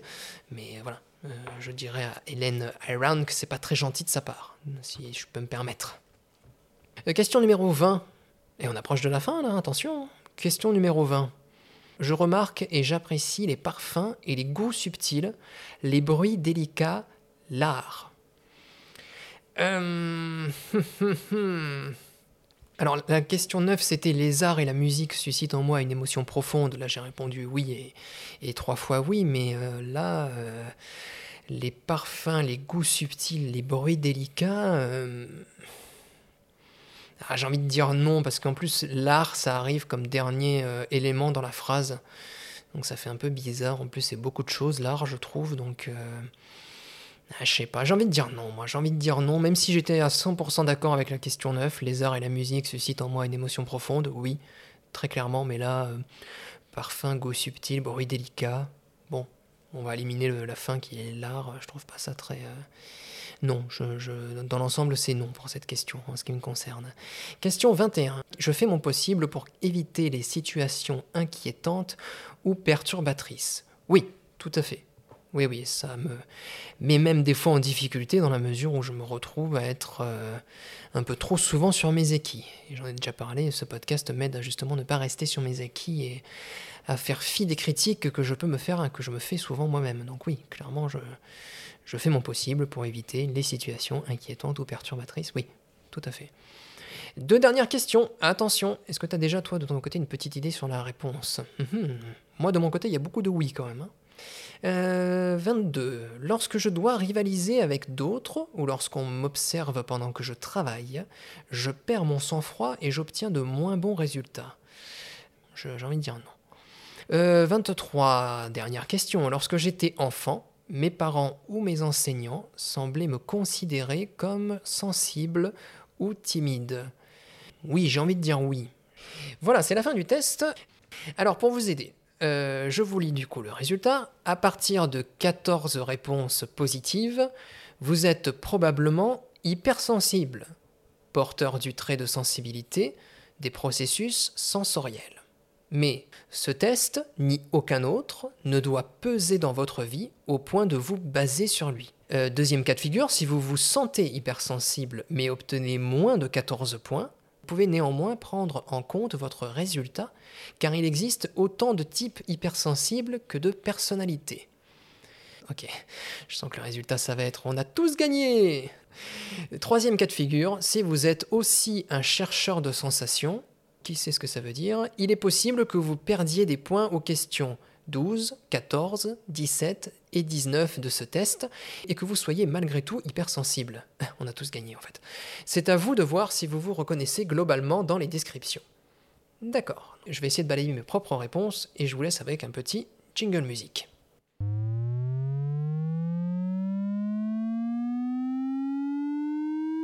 « 14, figurez-vous. Ah, à partir de 14 réponses positives, donc je suis probablement hypersensible. Euh, mais ce test ne doit pas peser sur ma vie au point de me baser sur lui. Non, c'est vrai, c'est vrai, c'est vrai. Donc on va laisser le test de Helen around around. Il est bien quand même, hein Je trouve ça assez intéressant moi de mon côté. Hein Enfin voilà, si vous voulez euh, vous le procurer, je pense qu'il sera encore disponible sur, euh, sur internet ou dans n'importe quelle brocante de votre village. Mais c'est vraiment très très intéressant tout ça honnêtement. Et si je suis tout à fait honnête, je pensais que ça allait être une arnaque et que j'allais me moquer allègrement de ce magazine, mais en vérité, j'ai trouvé des choses assez intéressantes dedans, vraiment. Il y a aussi des travaux pratiques. Ah, tout à la fin, parce qu'on aborde déjà la fin du magazine, euh, il y a apprendre à aimer sa sensibilité. Hmm. Écrivez une lettre d'amour à votre si grande sensibilité. Dites-lui combien elle vous est précieuse, en quoi elle vous ouvre des portes sur des projets, des rencontres, des nouveautés, des sensations merveilleuses, intenses. Dites-lui aussi combien vous l'aimez, malgré les nombreuses larmes versées et les profondes déceptions, tristesses et autres émotions difficiles à vivre, mais si utiles. Dis donc dire à sa si grande sensibilité en quoi elle est précieuse. Ben, on va la faire en direct. On va l'écrire euh, tout de suite. Euh, ma très chère sensibilité qui est si grande.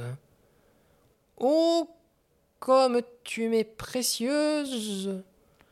Certes, tu m'as ouvert la porte à bien des projets, à bien des rencontres, à bien des nouveautés, et à tant de sensations merveilleuses, intenses également.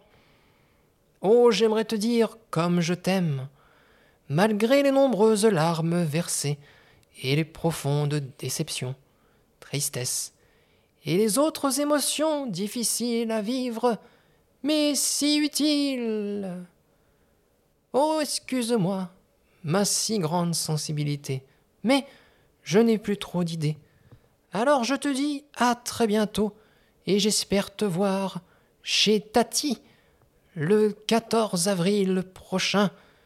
Nous y mangerons son pâté de tête et nous discuterons de politique en essayant de faire comprendre à Tati que la vie, ce n'est pas de haïr son prochain, mais bien de le respecter. Ma très grande et très sensible sensibilité.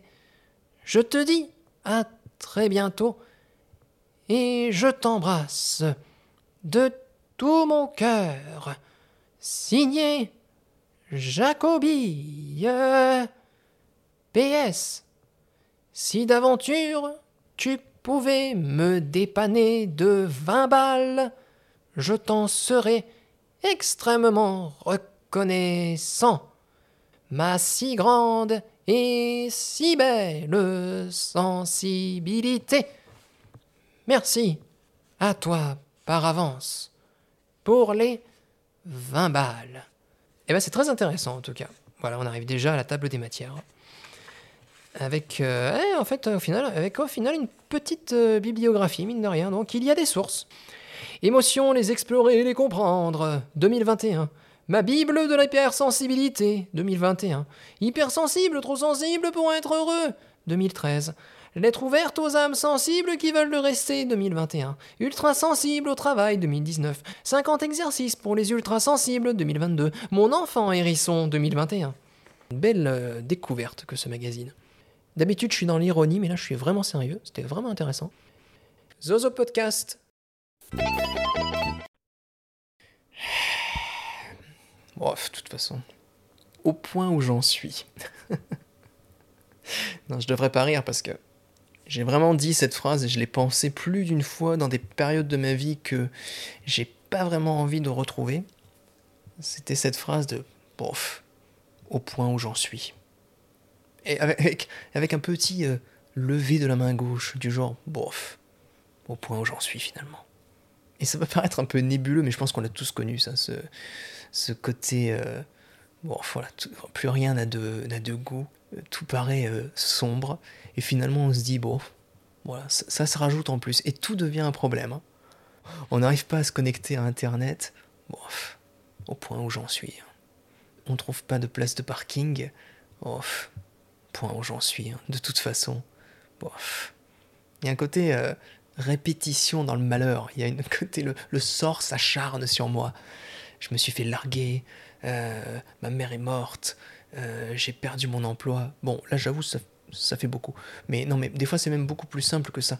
C'est juste, euh, ah ben j'ai pas eu de chance, ah ben je pensais avoir mieux. Et à force on se dit, bof, de toute façon, au point où j'en suis, hein. une de plus, une de moins, des saloperies. Et c'est triste, c'est pas des bons moments ça dans la vie. Hein. J'en ris parce que j'en suis sorti là, mais c'est pas des moments qu'on veut revivre il y a beaucoup de situations où le au point où j'en suis peut être un peu dangereux. Parce que par exemple, si on a peur de prendre quelqu'un en autostop, peut se comprendre des fois. Rien à voir avec la l'allure de la personne. Hein. Mais euh, il y a toujours une ou deux émissions télé tard le soir pour t'apprendre que le boucher des Ardennes avait justement pour habitude, euh, afin de sélectionner ses victimes, de faire de l'autostop, comme par hasard. Alors comme tu veux pas vraiment finir dépecé, eh ben tu évites de prendre tous les autostoppeurs jusqu'à la fin de tes jours. Mais pas quand tu es dans un mode bof, au point où j'en suis. Là, dans ces moments-là, tu prends l'autostoppeur. Et c'est toi qui deviens le boucher, parce que tu séquestres cette personne dans ta voiture.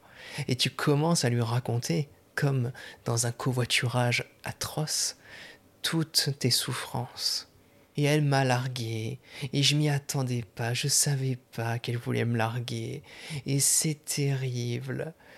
Monsieur, je sors à Orléans. Non mais attends, attends, attends. Parce qu'au point où j'en suis, là, tu vois, il y a ça qui s'est rajouté. C'est qu'en plus, j'ai eu un dégât des eaux. c'est terrible. Et comme ça, on prend l'autostoppeur en otage et on le garde avec soi pour déverser sur lui toute notre souffrance. Parce que au point où on en est, enfin, au point où j'en suis, bof, finalement, boucher des Ardennes ou, apprenti en menuiserie, finalement, bof, quelle différence. Euh, nous, les comiques, l'aristocratie des comiques, grande aristocratie, n'est-ce pas? Euh, Nous, les comiques, enfin, du, fait qu'on a besoin de rencontrer de la vie, qu'on a besoin de s'inspirer de beaucoup de choses. Bien sûr, on n'est pas une, une espèce homogène, loin de là. Il y a peut-être même autant de comiques qu'il y a d'êtres humains sur Terre. Hmm, c'est une profondeur, cette réflexion, dis donc, dis donc. Mais euh, là où je veux en venir, c'est que beaucoup, beaucoup de comiques et je suis sans doute euh, un peu de cette catégorie-là, ont besoin de rencontrer du monde, de voir des gens, de solliciter leur euh, inspiration à travers la vie quotidienne. C'est ce qui explique qu'il y a autant de, de stand-uppers, par exemple, à New York ou à Londres, des villes qui sont immenses, où il y a plein de choses qui se passent tout le temps, il y a toujours quelque chose à voir, toujours quelque chose à observer, et des choses à, sur lesquelles faire de l'humour, etc. etc. Et je, et je comprends un peu ça, parce que souvent, je sors dans la rue déjà, mais euh, plus que sortir dans la rue, mon petit dada, c'est d'aller dans un fast-food, n'importe lequel. Souvent, ma préférence va vers Burger King, parce que j'ai des, euh, j'ai une histoire avec Burger King que je vais vous raconter juste après. Mais euh, mine de rien, à certaines heures de pointe, vendredi, samedi soir, c'est un délice parce que c'est bondé, il y a plein de choses à voir. Il y a tout un tas de petits personnages, des, des grands-mères qui sont sur la borne et qui ne savent pas comment la faire fonctionner. Euh, tu as ce peuple de, d'employés exploités qui sont avec leurs costumes noirs et leurs toques et qui n'arrêtent pas de courir dans tous les sens. Et, et, le ketchup, et le burger, et la salade, et le coca. Et ça court, et ça court, et ça s'agite, et c'est plein de vie. Et puis, tu as toujours ce petit personnage qui arrive on sent qu'il n'est pas à son premier Burger King, non, parce que il a le débardeur euh, sale, il a euh, le double ventre, le triple menton, il a l'air fatigué. Disons que on sent qu'il connaît par cœur le menu du Burger King et l'ancien menu. Celui de 1995, il le connaît par cœur également. Et, et voilà, tout ce petit univers gravite autour d'une même chose, la malbouffe. Autour du fait que tous, on va avoir une chiagasse, une matinée compliquée sur les mailles, si vous voyez ce que je veux dire. Et parce qu'il y a, ce a un côté pathétique, et j'ai l'air de m'en moquer, mais franchement j'y vais de moins en moins à juste titre, mais euh, j'ai fait partie de ce club hein, pendant très longtemps, et peut-être que j'ai pas été loin du débardeur hein, d'ailleurs, hein, en toute euh, franchise. Souvent j'y allais quand j'étais en chagrin d'amour, c'est-à-dire souvent, et euh, je finissais toujours ma soirée de la même manière, c'est-à-dire qu'après avoir commandé mon, mon, plat habituel. Déjà de parler d'un plat comme si c'était euh, la gastronomie américaine. Mais euh, bon, disons qu'après avoir, euh, après avoir payé et sortir avec mon petit sac à la main, j'allais dans ma voiture et de peur que ça ne refroidisse avant que je n'arrive chez moi, je mangeais ça dans ma voiture, éteinte, généralement face à une haie ou face à n'importe quel parking de la zone industrielle, et je mangeais là, vite mon petit hamburger, mes frites, de peur que ça ne refroidisse. Et mangeant comme ça dans le noir, comme un petit goré finalement, vraiment un, petit sanglier qui mange son hamburger. Et est-ce que je prenais du plaisir à ce moment-là? Pas sûr. Pas sûr. Je pense même que c'était proche de peut-être du masochisme. Il y avait une forme de, de souffrance dans ce petit hamburger. Et j'y retournais, hein. Et j'y retournais, invariablement. Mais bon, on a tous une petite phase euh, gorée. J'ai vu, euh, c'était l'été dernier, tous les champs brûlés par la sécheresse. C'était horrible. Des champs entiers de tournesol, calcinés, tout noirs, marron. Il faudrait inventer des protections pour les plantes, comme des crèmes solaires, ou alors des chapeaux, plus simplement. Pourquoi pas des chapeaux pour les plantes Pour les arbres fruitiers, par exemple, euh, des sombreros immenses, vu la taille de leurs ombrages, et puis euh, pour les tournesols, justement, de petits chapeaux, comme on en trouve sur les marchés. Après, ils finissent sur les banquettes arrière et ils protègent le cuir des sièges d'un éventuel coup de soleil, mais bon, autant les utiliser plus intelligemment. Pour les fleurs plus distinguées, des chapeaux melons. Par contre, pas de chapeau à fleurs, surtout pas. Ce serait comme si on portait le cadavre de notre grand-père perché sur la tête. Ah, ce serait vraiment répugnant. Hein non, au contraire, des chapeaux en matière animale. Comme ça, les fleurs qui se font brouter toute l'année, continuellement génocidées par les énormes bouches baveuses des vaches, l'été, elles ont leur revanche si elles portent des chapeaux en cuir de vache. Et donc, il faudrait inventer une deuxième entreprise qui se consacre à cette activité, en plus de la production des chapeaux pour les fleurs. C'est-à-dire une entreprise qui tue des vaches innocentes pour le seul plaisir de recouvrir la tête et les corolles de, des fleurs. Petite idée euh, business plan de, de Zozo Podcast. Et surveillez un peu votre putain de langage là. Non mais sérieusement là, vos expressions là. L'expression monstre sacré du cinéma. Et on va peut-être arrêter avec ça. Hein. Si je suis célèbre, bon, ça va bientôt arriver. Ça prend juste un petit peu de retard, la célébrité. La célébrité, c'est un peu comme un colis, c'est-à-dire que tu te demandes si tu vas vraiment le recevoir ou pas. T'as le doute qui grandit, pas certain. Pas certain que ça arrive euh, finalement. Mais bref, si d'aventure je suis célèbre, le premier qui m'appelle monstre sacré, monstre sacré du podcast, oh là, attends, on va pas aller sur ce terrain-là, hein, Coco. Tu me respectes, je te respecte, mais on va pas se traiter de monstre. Hein. Un autre qui a aucun sens, un monument, un monument de la chanson française, un monument du cinéma français, un monument du podcast. Vous avez vu la gueule des monuments sur les aires d'autoroute? Ou les statues? Vous êtes une statue donc. Une statue sur laquelle les pigeons grognons chient toute l'année? C'est ça l'idée. Génial. Merci pour le respect en tout cas. Hein. Un troisième et dernier, mais très délicat aussi, chasseur de tête. Mais tu vas te calmer, garçon. Hein. un décapiteur? C'est ça que tu es. T'as un diplôme de décapiteur. Détends-toi bien, hein, le guillotinier là. Tu lâches ce cordon s'il te plaît. Mais c'est infernal. Hein. Et combien de chasseurs de tête en prison? Très peu, trop peu. Et tout le monde s'en fout, avec l'assentiment de notre cher gouvernement, évidemment. Bref, surveillez votre putain de langage. J'ai vu récemment un panneau qui faisait la publicité pour cette grotte préhistorique. C'était euh, Chauvet, Chauvet 2, je crois. Chauvet 2, le retour du Batman. Les animaux peints sur les murs reviennent, ils ne sont pas contents. La vengeance. Chauvet 2. Plus de pierres. Chauvet 2. La vengeance du mammouth.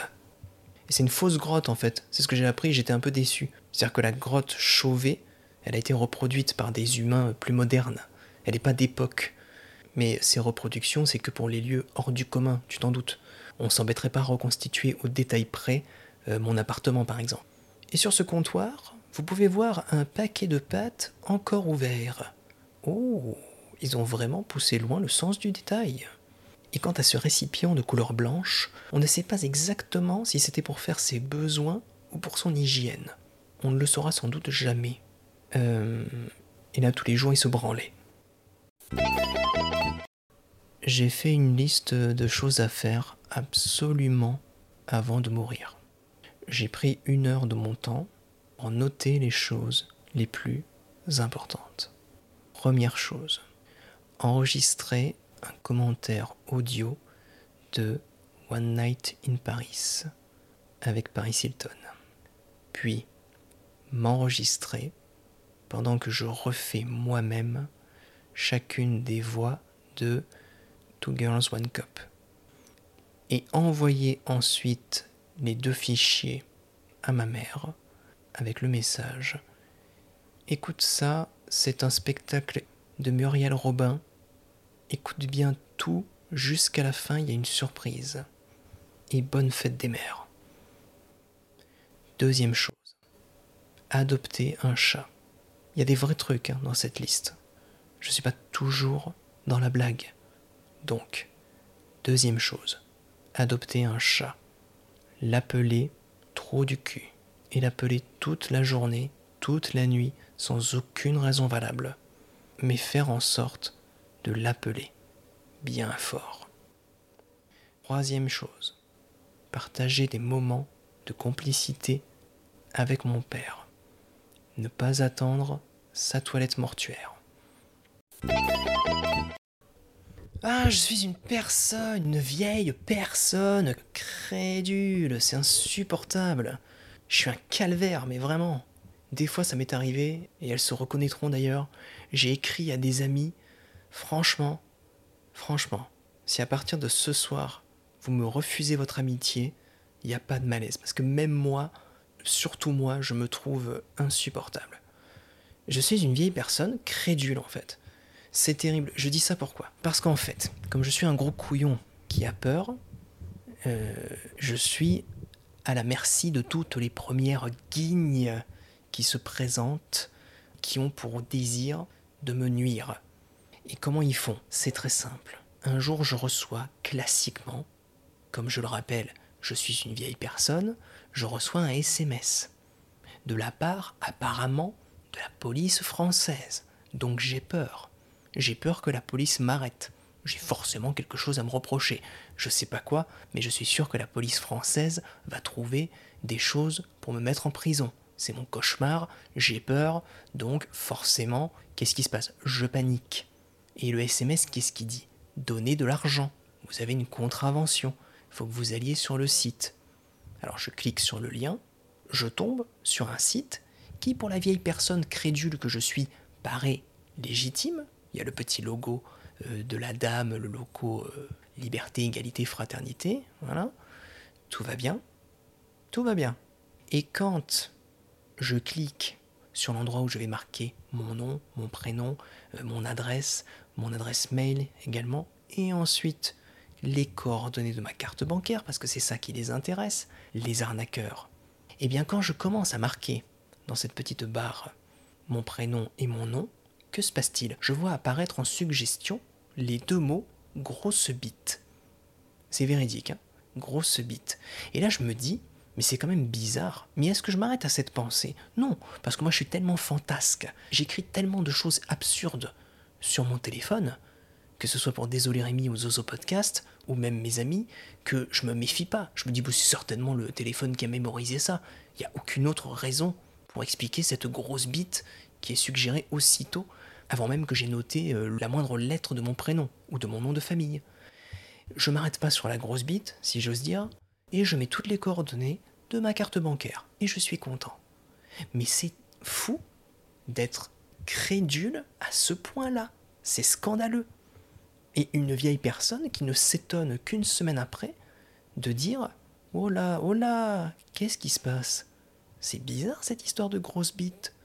Attends, je vais peut-être taper sur internet le contenu précis de ce message qui m'a été envoyé par la police française et le faire suivre du mot arnaque. Surprise Il se trouve que c'était une énorme arnaque. Alors, ça s'est bien fini parce que je n'ai pas été débité du moindre sou, mais c'est là où ça se complique, parce que dans ces situations-là, qu'est-ce que tu fais? Tu fais opposition, donc du coup il faut que tu reçoives une nouvelle carte, tu entres plus ou moins facilement en contact avec ta banque, des fois tu dois même appeler quelqu'un, un numéro, il y a un pauvre monsieur qui est payé à ça, à écouter des vieilles personnes crédules toute la journée qui l'appellent pour lui dire j'ai un problème, je me suis fait arnaquer, il faudrait arrêter ma carte et m'en envoyer une autre. Terrible comme métier terrible. Je préfère encore nettoyer des fausses sceptiques à ce niveau-là. C'est affreux. Et bref, finalement, je reçois ma carte, ça se fait assez vite, assez bien, mais c'est quand même, mine de rien, des dérangements dans ma petite vie de vieille personne crédule. Et quelques mois plus tard, pas un an, pas cinq ans, non, quelques mois plus tard, il se trouve que je vais dans un comédie club qui est pas très proche de chez moi, donc euh, pour m'y rendre, souvent c'est des soirées qu'on prépare longtemps à l'avance avec des amis, et je me rends donc euh, dans ce comédie club. Et le principe des comédie clubs, c'est que souvent, à la fin, il y a ce qu'on appelle un chapeau. Donc pour les personnes qui ne sont pas familières, tu ne payes pas à l'entrée, ou tu payes juste 5 euh, euros, 10 euros, et après quand tu sors, payer les artistes, c'est comme ça qu'ils sont rémunérés, tu mets ce que tu veux dans un chapeau, tu mets de l'argent. Et comme on est en 2023, il y a des techniques maintenant pour, euh, pour payer même si tu n'as pas d'argent. C'est-à-dire qu'il y a un QR code, tu le flashes, et tout simplement, avec ton téléphone, tu payes en ligne, c'est sécurisé, c'est comme PayPal, tout va bien. Moi, vieille personne crédule, je ne sais pas pourquoi, je flash ce code, le QR code m'emmène sur un site, je rentre toutes mes informations de ma carte, La nouvelle carte que j'ai reçue donc suite à la première arnaque que je vous ai décrit. hein, et après avoir fait le paiement, bien sûr, sinon c'est pas drôle. Après avoir fait ce paiement, je questionne mes amis et je leur dis Mais attendez, est-ce que vous avez eu le même site que moi? Comment, Jaco? Quel site Et là, c'est tragique parce que je me rends compte que je suis le seul à être une vieille personne crédule. Donc, rappelle la banque, renvoie un message pour recevoir une nouvelle carte, deux ou trois mois peut-être à peine après qu'on t'ait envoyé une nouvelle carte. Bref, un calvaire ambulant. Une vieille personne crédule, c'est ce que je suis. C'était un épisode couleur, avec plein d'épisodes de Zozo Podcast dedans. C'était Ozo. Complètement Ozo-Man.